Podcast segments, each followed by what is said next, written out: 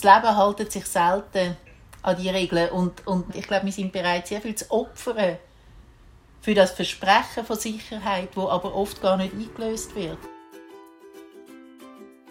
Hallo und willkommen zum Podcast Einfach Leben. Wir reden heute über ein Thema, das immer aktuell ist und uns eigentlich mehr alle betrifft, nämlich über den Tod oder eher vielleicht den Umgang mit dem Tod. Aber zuerst ein bisschen akute Aktualität. Es ist heute nämlich Black Friday und ich werde euch noch schnell in vier Punkten aufzeigen, wieso der Black Friday unser Leben nicht vereinfacht und wieso wir einfach darauf verzichten sollten. Erstens, die meisten von uns brauchen gar nichts und fühlen sich aber ein bisschen verpflichtet, heute trotzdem etwas zu kaufen. Da einfach nochmal zum Sagen, ihr müsst nicht. Es ist eine reine Konsumfalle. Es ist eine reine Marketingstrategie. Ihr braucht nicht wirklich mehr als allen anderen Tagen. Zweitens, es wird an dem Tag viel, viel mehr konsumiert, was wirklich nicht nötig ist und auch nicht wirklich gut für unsere Umwelt. Drittens, es gibt ganz viele Schnäppchen, die gar keine sind. Also die Preise werden vor dem Black Friday aufgesetzt, so dass man während dem Black Friday das Gefühl hat, die Preise sind extrem tief. Und letzter Punkt, aber sehr wichtiger Punkt, Konsum macht nicht wirklich glücklich. Warum das der Fall ist, könnt ihr in anderen Podcast-Folgen anhören, zum Beispiel in der Folge über Zero Waste oder aber auch über Kreislaufwirtschaft. Und wenn ihr es heute Abend geschafft habt und nichts ausgegeben habt und unbedingt trotzdem Geld ausgeben wollt, dann könnt ihr das auch machen. Es gibt nämlich ganz viele kleine und lokale Unternehmen, die es im Moment nicht einfach haben und die eure Unterstützung brauchen. Das sind die, die sich auch nicht auf die Black Friday Preise einlösen oder können einlassen. Es gibt auch Artistinnen und Artisten, die eure Unterstützung brauchen.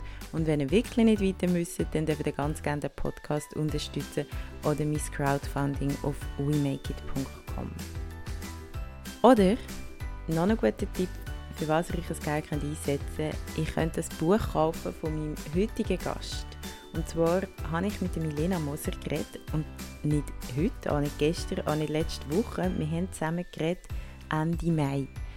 Bevor ich aber die Folge veröffentlichen konnte, ist dann die Rassismus-Thematik plötzlich so aktuell geworden, dass sie einfach ein bisschen müssen warten Und dann habe ich die Folge eigentlich an Dia de los Muertos veröffentlichen, Anfang November, aber auch dort ist das Leben wieder eine mehr dazwischen gekommen. Also gehört die Folge heute. Ich freue mich sehr, weil das Thema Tod ist immer präsent. Es gibt eigentlich keinen falschen Zeitpunkt, um über den Umgang mit dem Tod zu reden.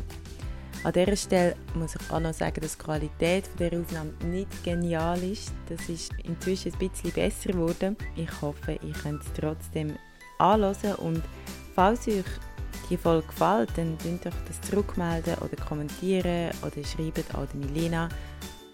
Es ist immer schön, Feedbacks überzukommen. Und jetzt wünsche ich euch viel Spaß. Ja, läuft. Tipptopp. Hallo Milena. Hallo. Hoi. Ja, zuerst mal danke für mal, dass du mitmachst. Ich freue mich sehr. Ja, schön, dass es geklappt hat. Das ist halt mit der Zeitverschiebung ist immer ein bisschen... Ja. Das ist immer ein bisschen schwierig, gell? Ja, ja. Was ist für Zeit jetzt bei dir? Bei mir ist jetzt morgen um 9 Uhr. Okay, ja, bei uns ist Abend.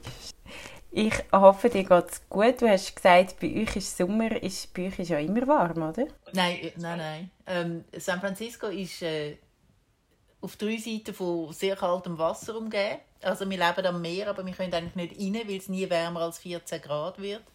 Und wenn das Umland sich erhitzt, dann bildet sich Nebel. Es ist, ich, weiss, ich habe das vor langer Zeit in der Schule gelernt. Ich musste so Zeichnungen müssen machen mit roten Pfeilen, die raufgehen und blauen, die wieder runtergehen. Also, wir haben im Sommer wird es eigentlich kalt und neblig. Und im Herbst ja. wird es dann schön warm, aber es ist nicht, es ist nicht Südkalifornien. Es ist ich habe jetzt gar nicht. Also du lebst in San Francisco? Ich lebe in San Francisco seit äh, anderthalb Jahren wieder, ja. Und Santa Fe hingegen, okay. wo ich vorher gewohnt habe, das hat ganz ein extremes Wüstenklima. Da ist im Sommer sehr heiß und im Winter sehr kalt. Und es schneit und es hat Skigebiete und so. Es ist, äh, ja. Es ist ganz abwechslungsreich. Und wie sieht es bei euch aus? Ihr sind, ihr sind ja auch schon länger eingesperrt. Ich weiß nicht, wie es jetzt aktuell ist. Wir haben jetzt zusätzlich noch eine Ausgangssperre wegen der äh, Rassenunruhe, wo da äh, also bei uns steht eigentlich der Bürgerkrieg bevor, vermutlich, wenn es so weitergeht. Mit der Rassismus-Thematik? Ja, ja mit, mhm. mit den Riots mhm. und der Polizeigewalt. Und äh, es gibt gewisse, gewisse Polizeieinheiten in Nordkalifornien, wo traditionell eher liberal ist, wo jetzt auch zum Beispiel in Santa Cruz ist der Polizeichef in die Knie gegangen vor den Demonstranten mhm. und hat mhm. quasi mitdemonstriert. Aber ähm, der Präsident sagt, ähm, das Militär soll eingreifen. Wir haben eigentlich in gewissen Orten ab dem 6 Uhr am Abend und bei uns ab dem 8 Uhr am Abend absolut totales Ausgangsverbot. Und jetzt nicht wegen Corona, sondern wegen der Rassismus-Thematik? Ja, und Corona ist aber auch immer noch nicht, wir haben es nicht im Griff. Es gibt immer noch neue Ansteckungen und so weiter. Also es ist, äh, ja. Es ist eine schwierige Zeit. Ja, ja. Du bist ja eine Schweizerin, gehört mir. Ja. Du bist nicht von Amerika. Und du bist da bei uns bekannt als Autorin. Du schreibst immer mal wieder Kolumnen, veröffentlichst Bücher. Und wir wollen heute eigentlich über dein letzte Buch, das du veröffentlicht hast, reden. Und zwar heißt es Das schöne Leben der Toten. Mhm. Und in diesem Podcast geht es ja darum, einfacher zu leben. Also ums, um den einfachen Lebensstil, um das Leben zu vereinfachen. Und jetzt habe ich das Thema Tod ausgesucht, wo vielleicht viele denken, das hat ja nicht mit dem Leben zu tun, das ist nach dem Leben. Aber ich finde, du zeigst es ja genau eigentlich schön. Also der Tod ist eigentlich Teil vom Leben. Bei uns vielleicht ein bisschen weniger als jetzt in Mexiko. Vielleicht kannst du uns sagen, wieso Mexiko überhaupt? Ähm, wie bist du dazu gekommen, ein Buch über den Tod zu schreiben? Ja, also es sind äh, zwei Fragen mit der gleichen Antwort. Äh, ich habe mich verliebt in einen mexikanischen äh, Indianer.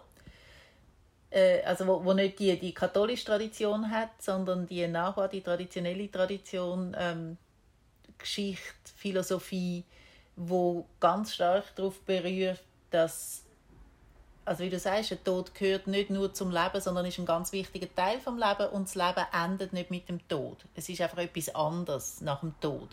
Und in dieser Tradition geht man davon aus, dass nach dem Tod eigentlich eine super gute Zeit anfängt. Manche sagen, die beste Zeit vom Leben ist eigentlich nach dem Tod. Und das verändert alles. Das heißt nicht, dass sie nicht um ihre ähm, Toten trauern, dass sie nicht Leute vermissen, die sie verloren haben, weil sie nicht mehr jetzt da in dem Leben mit ihnen sind. Aber der ganze Aspekt von was, was für eine was für eine Grausamkeit, dass der jetzt hat müssen gehen, das eine schöne Leben verlassen und in den Tod eintreten, wo man nicht genau weiß, was es ist, wo man furchtbar Angst hat davor. Das ist eine vollkommen andere Färbung von der ganzen Thematik von Angst vor dem Sterben, Umgang mit dem Sterben, Umgang mit Sterbenden, selber sterben, Sterben von anderen, Trauer um Verstorbene. Das hat alles eine völlig andere Färbung und eine viel leichtere und, und irgendwie auch buntere Haltung zu der ganzen Thematik, wo ja eigentlich unser ganzes Leben bestimmt. Und wenn du sagst, dir geht es darum, einfacher zu leben, das fängt ja irgendwo im Kopf an, oder? Das fängt in der, in der, in der, mhm. in der, in der Haltung zum Leben an. Und wenn du mhm. den ganzen enorme Ballast ableist, Angst vor dem Tod, Angst vor dem mhm. Sterben, dann wird es eben so viel leichter. Und so mhm. viel einfacher und so viel lustiger auch. So viel mhm. schöner. Mhm. Und das ist eigentlich so ein bisschen Quintessenz, die dann aus dem Buch rauskommt. Wie, wieso hat es dich jetzt persönlich betroffen? Also wieso, wie kommst du jetzt auf die Idee, ähm, über den Tod zu schreiben? Ähm, also mich hat die, eben durch, durch die, einfach durch die Liebesgeschichte, dass ähm, Victor und ich sind unterdessen verheiratet, seit drei Wochen. Wir, Gratuliere. Wir sind seit sechs Jahren zusammen und der Victor ist schwer krank. Ähm, und er hat aber nicht eine, eine klare Diagnose, sondern mehrere ähm, an sich schon schwierige ähm, Diagnosen, wo, wo sich zum Teil gegenseitig in den Weg kommen und so weiter. Jedenfalls, seit wir mhm. zusammen sind, ist das wie ein Thema. Mhm. Er, könnte, er könnte bald sterben. Ähm, mhm. Im Moment geht es ihm super gut. Da hat er gerade ein paar Herzoperationen noch gehabt. Es sieht irgendwie im Moment super gut aus. Man weiß nie, eben, es sind schon sechs Jahre, aber das Thema ist immer da, seit ich mich in ihn verliebt habe. Und gleichzeitig ist aber auch wie das Werkzeug da, um mit dem umzugehen. Ich habe mich in mhm. jemanden verliebt, wo vielleicht nicht lange leben wird. Aber da ist eine Haltung dazu. Also ich habe wie beides gleichzeitig geschenkt bekommen. Und mhm.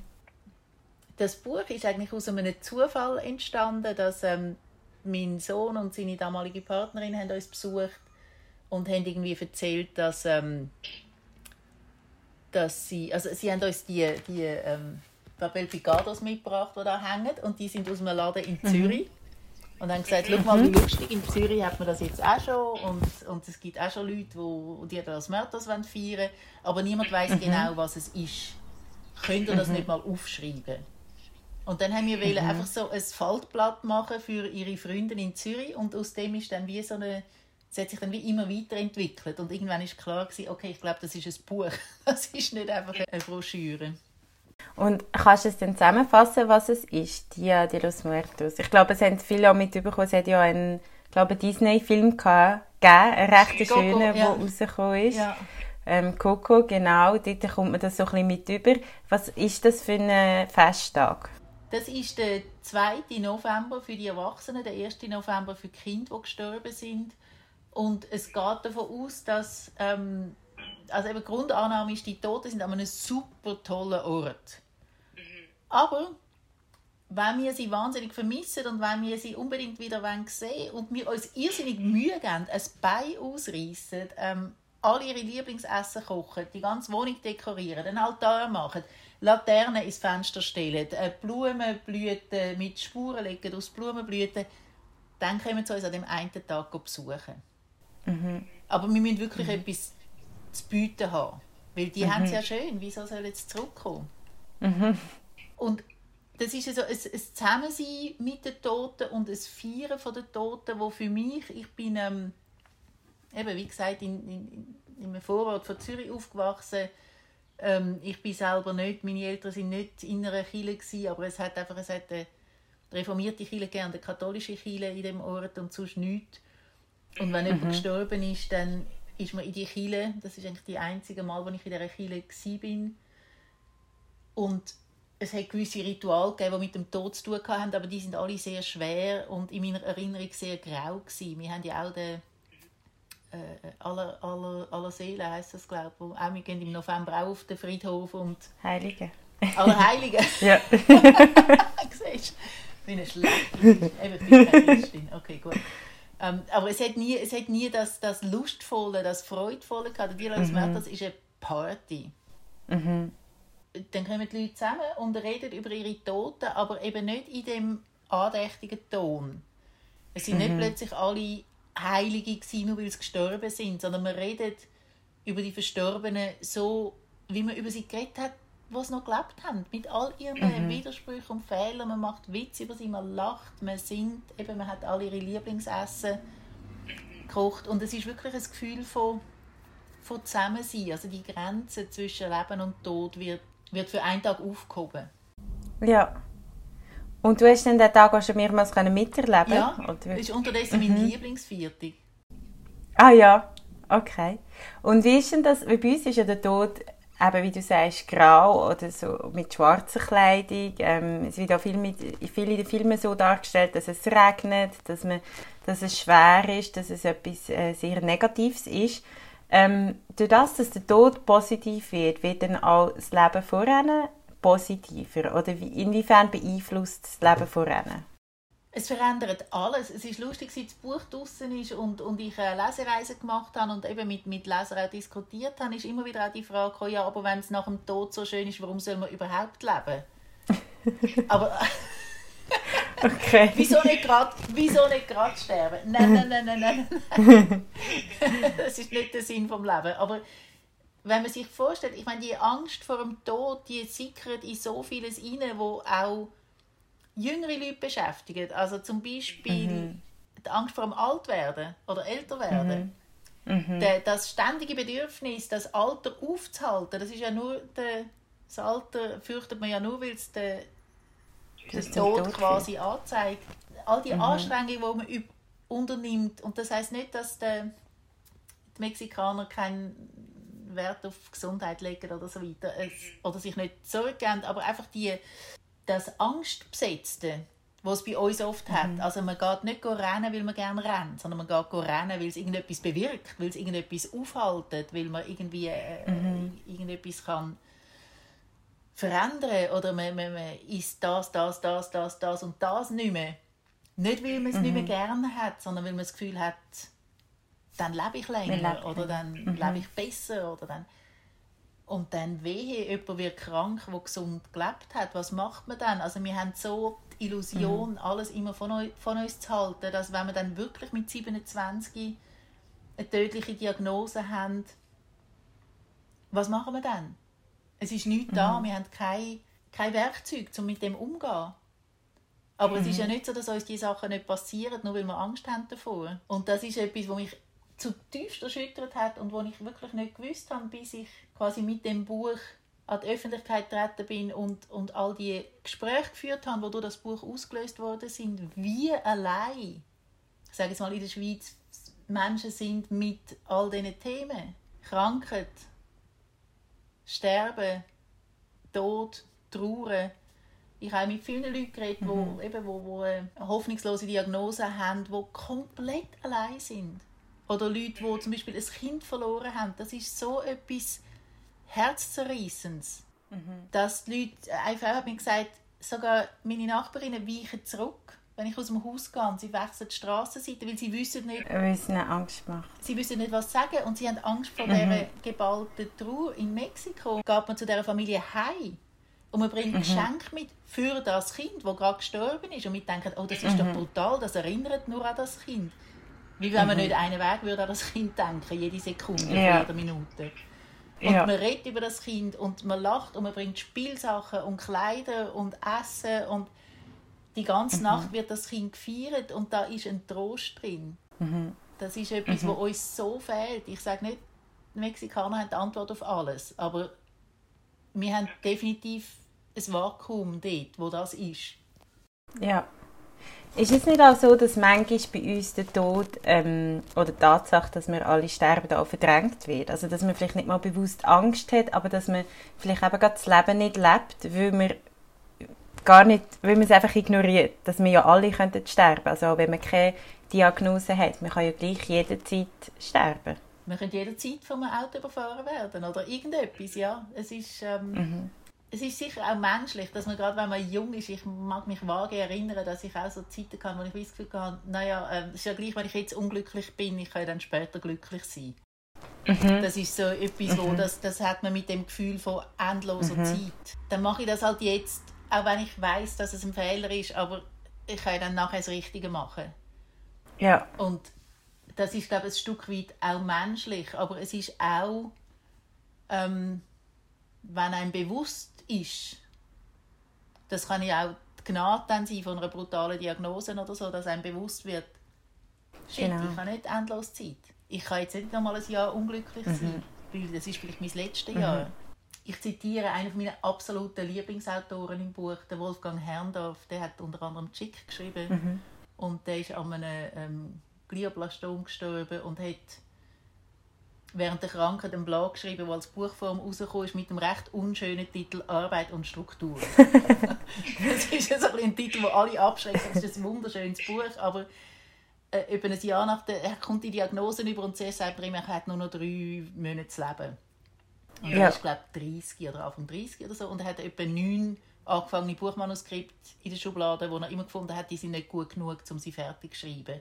Aber Ja. mit, quasi mit dieser Pistole an den Schläfen von dieser Diagnose nimmt er jetzt einfach das führen, wo er findet, das ist schon am weitesten und macht es einfach fertig. Und das ist dann Chick gewesen, und das ist ein riesiger Erfolg geworden. Und da hat er genug Geld verdient, um können ein Medikament nehmen, das die Krankenkasse nicht gezahlt hat. Ja. Und er hat durch das noch ein paar Jahre länger gelebt. Und irgendwo sagt er nach einem Jahr, sagt er irgendetwas, sein Fazit zu sagen, er hätte jetzt eigentlich so gelebt, wie er immer hätte sollen leben ja. Und gar nicht besonders. Er ist nicht irgendwie auf Bahamas geflogen und hat ähm, ein Casino Er missbraucht und äh, whatever, sondern er hat einfach Sondern er hat einfach gelebt. er hat einfach gelebt, er hat sein Buch geschrieben, Ja. er, hat, er hat sich glaube ich mal verliebt, er ist irgendwie go, im Wald go spazieren und go schwimmen und hat seine Freunde gesehen und hat das Zeug gemacht und hat gesagt, ich habe einfach Ja. gelebt, ich habe einfach mein Zeug gemacht und mich nicht ständig hinterfragt, soll ich das, macht das einen Sinn oder soll ich das nicht später oder ist es gut genug? Einfach machen, Arbeit und Struktur. Einfach leben. Und das ist ähm, das ist das Wegfallen von, es gibt, es gibt vi- viele Möglichkeiten, wie man die die Illusion kann ablegen. Ich lebe ewig. Ich werde nicht Genau. sterben. Also es ist eigentlich, eigentlich haben wir ja alle Diagnosen mit der Geburt bekommen, Ja. dass wir sterben. und das ignorieren wir aber ganz viel und vielleicht, ich weiß nicht, wie du das jetzt kannst beurteilen, du bist ja auch ausgewandert, es hat sich, also ich weiß, es hat verschiedene Gründe gehabt auch, aber in der Schweiz sind wir ja ganz extrem so, dass wir probieren, unser Leben abzusichern, zu versichern, ähm, schaffen für später. Ja. Ähm, das ist ja auch ein bisschen kulturell sonst bedingt, wenn Ja. man es nicht nur auf den Tod anschaut. Ja. Glaubst du, dass da die Schweizer und Schweizerinnen etwas noch mit dazu lernen, wo man eben lernt, auch zu leben? Also nicht nur mit dem Tod besser umgehen, sondern mit dem Leben selber? Ich glaube, es ist einfach für viele dann extrem schwierig, wenn irgendetwas passiert, wo äh, muss, muss ja nicht nur der Tod sein, aber wenn zum Beispiel jemand den Job verliert, der sein Leben lang auf Sicherheit gesetzt hat und vielleicht ganz viele Träume nicht gelebt hat, weil er gefunden hat, ich will aber ich brauche einen sicheren Job und ich brauche irgendwie einen 13. Monatslohn und ich brauche äh, whatever und dann plötzlich verliert er den Job ohne dass er etwas falsch gemacht hat und dann bricht alles zusammen und ich glaube die die schweizerische Idee, dass wenn du alles richtig machst und der Regel folgst, dann wirst du belohnt oder dann wirst du mindestens nicht bestraft.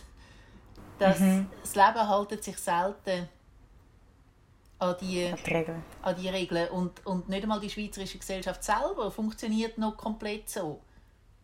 Also man kann alles richtig machen und dann jemand anders macht es nicht richtig und entlädt einen, fristlos oder whatever. Und das ist, und, und dann ist nichts da, wo uns hebt. Und ich habe, zum Beispiel, ich habe ja immer von mir gedacht, ich bin nicht so, ich bin keine typische Schweizerin und eben, ich, ich habe nie angestellt geschafft und ich habe nie Sicherheit gehabt und ich habe gleich Familie gehabt, ich habe alles immer ein bisschen anders gemacht, ich habe mal da gelebt, mal da, mal da. Aber ich merke, gerade jetzt, wo ich eben älter bin und mit weniger Sicherheit, weniger finanziellem Polster oder was immer, nochmal so einen radikalen Schritt mache und eben mit jemandem zusammen bin, der so krank ist und die ganzen Gesundheitswesen-Sachen mitmachen. Ich merke schon, es ist nicht einfach. Es ist angenehm, ein, ein Sicherheitsnetz zu haben. Und manchmal vermisse ich das in der Schweiz, aber ich weiß gleichzeitig auch, dass es ja nicht es hebt einen nicht wirklich. Es ist, es ist mehr, Es ist wir haben die Teil Illusion von Illusion. Sicherheit und wir geben, ich glaube, wir sind bereit, sehr viel zu opfern für das Versprechen von Sicherheit, wo aber oft gar nicht eingelöst wird. Genau. Also wir geben eigentlich viel dafür, um die Illusion zu bewahren, Ja. dass das Leben gesichert ist. Du weißt nicht, wie oft ich das höre, jetzt seit ich das letzte Mal ausgewandert bin, das sind jetzt auch wieder fünf Jahre, glaube ich, oder so, wie oft mit Leuten gesagt haben, du bist so mutig, du bist so mutig, du bist so mutig, ich will auch, aber ich könnte nie, ich könnte nie. Und alle haben immer 100 Gründe, warum sie das nicht könnten. Ich habe die Gründe auch, ich habe es einfach trotzdem gemacht. Also es ist die Gründe, warum wir unsere Träume nicht leben, verheben nicht wirklich. Und ganz grob gesagt ist, sie schützen uns nicht davor, dass wir sterben. Genau, überleben wir uns nicht. genau. Wie ist denn das jetzt für dich? Ähm, wir haben ja oft, oder viele Leute haben vielleicht gar nicht mal so Angst vor dem eigenen Tod, aber halt vor dem Tod von, von der Liebsten. Von dem hat man fast mehr Angst. Ähm, wie ist es jetzt für dich? Hast du jetzt keine Angst mehr vor, vor dem Tod von deinen Liebsten oder kannst du besser, besser damit umgehen? Oder meinst, kann man die Angst überhaupt ablegen? Nein, das glaube ich nicht. Ich glaube, das ist total menschlich, dass ähm, ich glaube, es ist, wie, es ist wie mit der Trauer. Es ist ja auch nicht das Ziel, nicht zu trauern, aber es ist nicht... Ich habe nicht das Gefühl, die, mit dieser Angst kann ich das aufhalten. Ich muss jetzt ehrlich sein, für mich ist der Tod von Victor weniger bedrohlich, vielleicht weil es einfach wie von Anfang an Teil davon war. Ähm, meine grösste Angst ist, dass meine Söhne vor mir sterben. Und die sind beide gesund und ähm, Es gibt überhaupt keinen Grund, äh, irgendwelche Ängste zu haben. Aber ich habe ständig Angst. Um, also das ist ständig irgendwie da, wenn ich irgendwo höre, also gerade jetzt ein junger Mann ist irgendwie, junge Männer führen ein gefährliches Leben in Amerika, in der Schweiz überhaupt nicht. Meine Söhne sind in der Schweiz. Es gibt keinen Grund, warum sie, aber trotzdem habe ich jedes Mal, wenn ich irgendetwas höre von Jugendlichen, die abgestochen worden werden. Und ich habe immer irgendwelche Gebete an irgendwelche Götter, wo ich gar nicht ähm, wirklich daran glaube. Bitte nicht, bitte nicht, bitte nicht. Das ist, die Angst ist Teil von mir. Das ist Teil von mir als mhm. Mutter. Wieso soll ich, ich weiß nicht.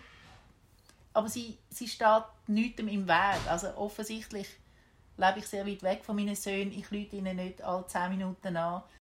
Mhm. Ich tue ihnen nicht einen Helm anziehen, wenn sie irgendwo hingehen. Also es ist... Ähm, die Angst hindert mich nicht am Leben. Es hindert mich auch nicht daran, sie zu unterstützen, wenn sie etwas machen wollen, wo vielleicht nicht, Sicher. nicht die sicherste Variante ist oder so. Das ist, äh, ich muss jetzt schauen, dass ich den Teufel nicht versucht habe. Ich bin auch ein bisschen aber nein, natürlich habe ich Angst, aber ich weiß, wenn jemand stirbt, kommt er an einen guten Ort. Mhm. Wenn mhm. jemand stirbt, geht es ihm nachher gut. Mir geht es dann nicht gut, weil ich habe die Person nicht mehr um mich herum. Mhm. Aber das ist etwas anderes. Das ist etwas anderes. Ja. Und mit dem kann ich leben.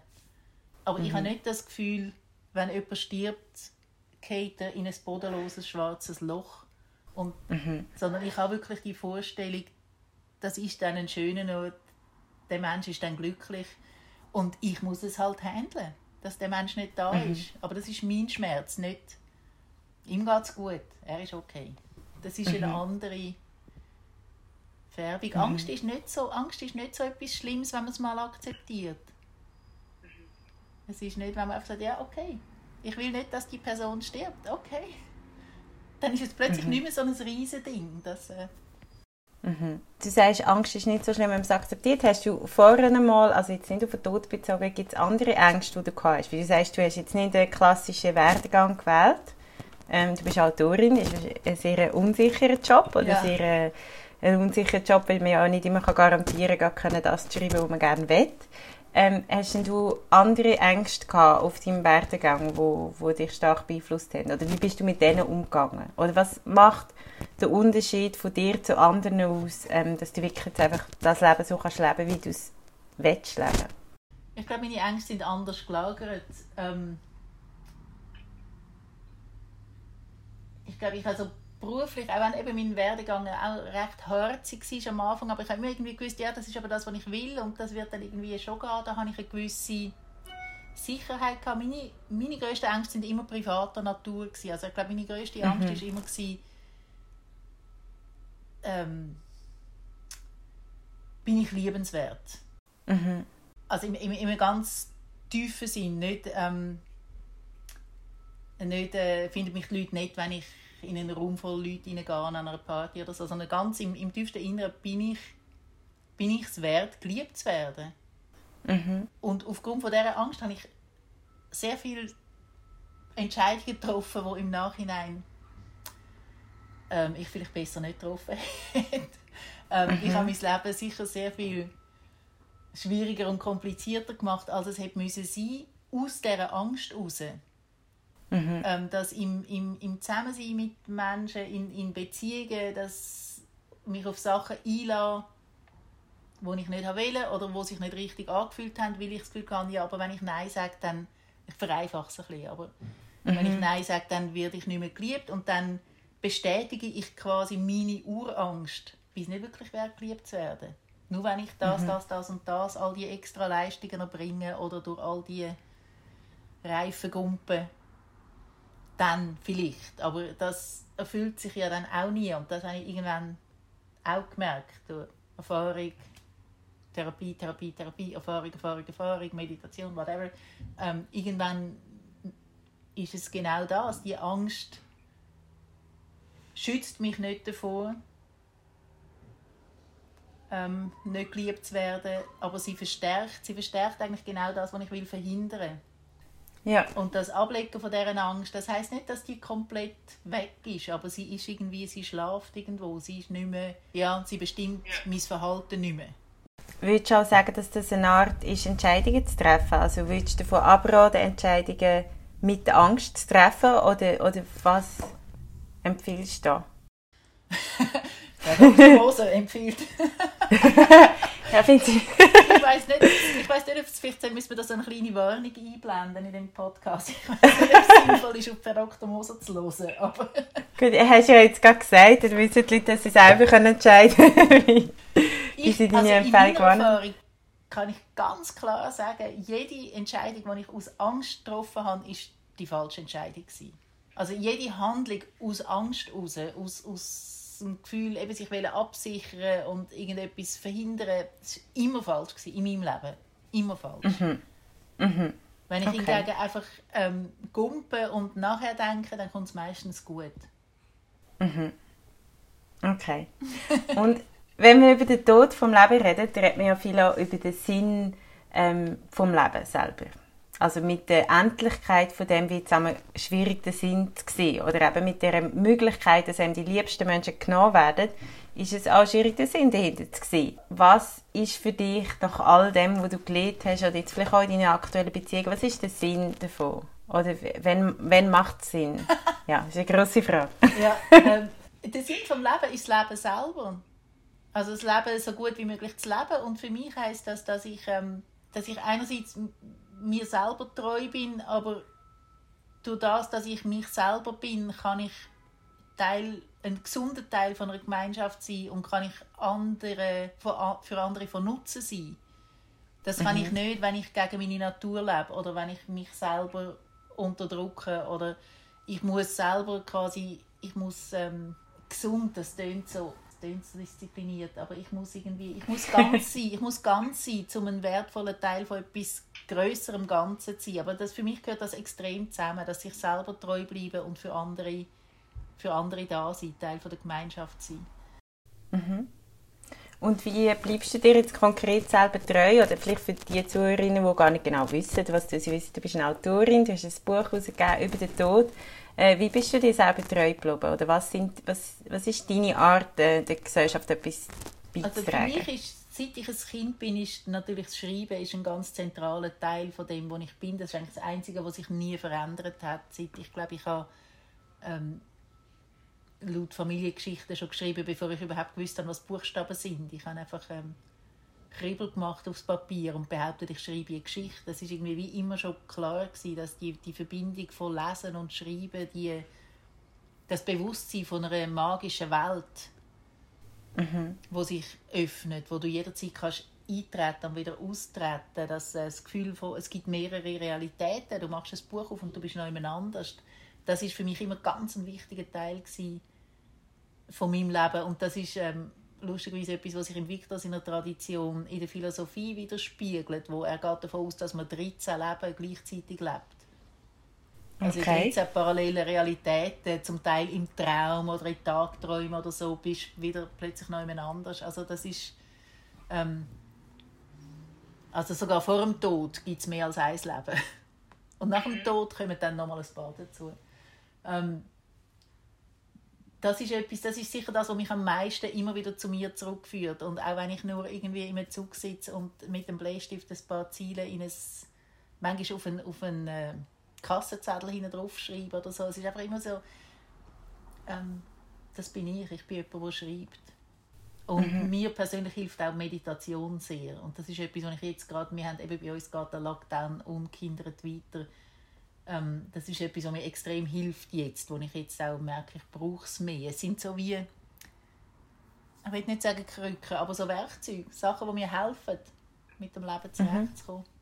Du redest ähm, von der Kultur von Victor. Wie definiert sich das heute? Es ist viel falsch gelaufen, sicher in der Geschichte von Amerika, was das anbelangt. Wie, was hat er denn noch in der Kultur oder was, was gibt er noch mit, wo, wo dir jetzt auch als Werkzeug hilft? Oder was hast du von ihm sonst noch so lernen in dieser Hinsicht? Also er ist ja nicht ein nordamerikanischer Amerikaner, sondern ein mexikanischer und die sind genau. anders umgegangen mit ihren Eingeborenen. Also die Spanier sind auch brutal gewesen, aber sie haben die Kultur nicht so ganz ähm, eliminiert.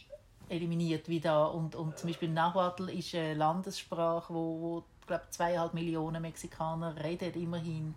Und der Victor ist ähm, er ist mal aus in den 80er Jahren aus politischen Gründen ähm, hat er müssen gehen aus Mexiko und lange nicht zurück können, aber vorher ist er ein ein Conchero gsi, das ist, das ist eigentlich ein, ein Schaman, also ist ein Teil von der Schamanentruppe gsi, wo ähm, die traditionellen Tänze macht, also er ist ausgebildet in den traditionellen Tänzen und Lieder, in der Gebet, in der Ritual. Ähm, er ist ein Imaginero, also er kann gewisse ähm, Symbole, Blumenmosaik legen und so weiter. Und er ist ein Träumer, das habe ich immer das Spannendste gefunden. Also wenn jemand Hilfe braucht hat, dann oft ist es, findet man die Antwort einem Traum und dann muss wie jemand, dann hat man in, in so einer Gruppe hat man dann einen Träumer, einen offiziellen Träumer. Ah, ja. Und der schläft dann mit dir im gleichen Raum und dann träumt der für dich. Also der träumt dann etwas, wo für dich, Ah, ja. ähm, wo dir dann hilft oder wo dann dem, dem quasi dem Chefschaman, ähm, der, also dem Kapitän, die Antwort gibt. Und der fragt dann und sagt, okay, was hast du geträumt? Und dann werden die Träume sortiert. Okay, das ist für dich, das ist für nicht, das, aber ah ja, das ist für die Person. Und das ist zum Okay. Beispiel etwas, das ist, obwohl er jetzt, seit er quasi im Exil ist, nicht mehr Teil von einer Gruppe ist, aber das ist etwas, wo, wo sehr lebendig ist in unserem Alltag, ist, dass die Träume sind extrem wichtig für ihn. Er erzählt ihm ja auch jeden Tag und das sind Träume wie, das sind wie, weiß nicht, wie Videogames oder wie, das sind so lebendige Träume und immer mit Abenteuer und das ist, ich merke, dass für ihn ist es wirklich auf einer Ebene mit dem, was er quasi am Tag oder in der Realität erlebt. Das ist, ähm, das hat den gleichen Stellenwert, das ist gleich wahr und echt und er regt sich endlos darüber auf, dass ich mich überhaupt nicht an meine Träume erinnere und wenn, dann sind sie irgendwie völlig banal oder nur so Fetzen. Und, wie, und dann, ja, dann weiss ich nicht mehr, dann bin ich auf. Okay. Ja, das ist schön. Das ist, aha, ich habe nicht gewusst, dass es gibt Träume, oder Leute, die für andere träumen. Und das hilft auch eben zum Beispiel, wenn du dann mal zwei Wochen lang im Spital verbringst und alles, ja, die Betreuung ist schlecht und es, ist, es sieht schlecht aus und die Werte werden nicht besser und so, aber du, du träumst etwas Gutes. Das hat eine absolute Auswirkung. Das ist, etwas, wo, das ist wie so eine Dimension, die für mich nie besonders wichtig war. Wo ja aber in unserer Kultur auch, also es ist auch das Bewusstsein dafür da, dass Träume wichtig sind, mit der Traumdeutung und der Psychologie und der tiefen Psychologie, aber für mich persönlich ist das nie so präsent gewesen. und das ist jetzt auch so ein Geschenk, das ich noch dazu bekommen habe. Etwas, das definitiv anders ist als das Leben mit einem Westler. Das ist, Und jetzt ist es so, du bist äh, eingesperrt, blöd gesagt, und du, du wärst auf eine Lesetour gegangen, nehme ich an. Oder, oder wäre jetzt eigentlich gewesen? Im April, ja. Im April. Ähm, man kann ja dein Buch jetzt aber kaufen, oder? Man kann es schon mal lesen. ja, bitte kaufen es, kaufen es.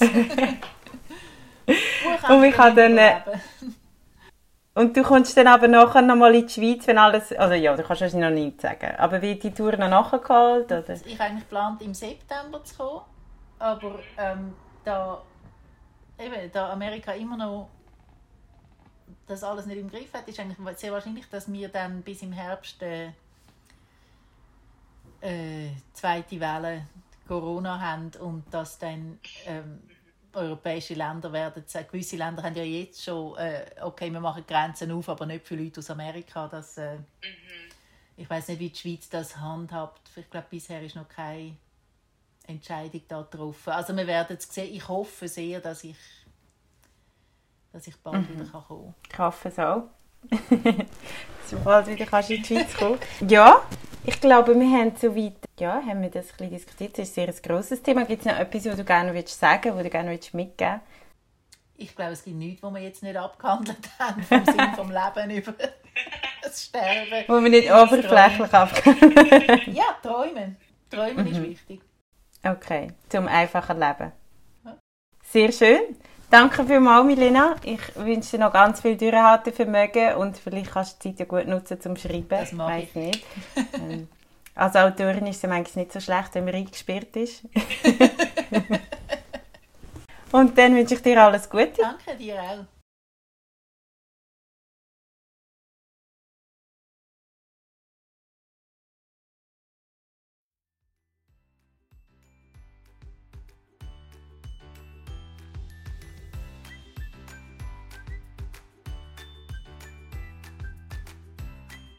Merci. Ciao.